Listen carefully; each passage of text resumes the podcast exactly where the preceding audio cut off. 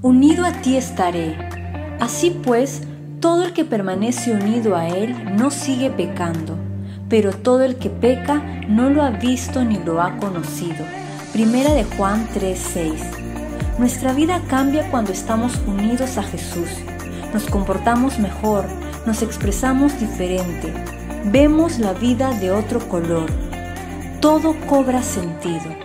Su amor nos invade por completo y nos ayuda a avanzar por la vida perseverando en hacer lo bueno. Permanezcamos en Él, aprendamos a conocerlo, aprendamos a disfrutar su presencia diariamente. Vivamos enamorados de Jesús, sumergidos en su gracia y llenos de su poder. Nos espera un futuro brillante al lado de Él. No nos cansemos de perseverar en hacer el bien. Demostremos su amor en todo lo que hagamos. Hay mucho más para nosotros.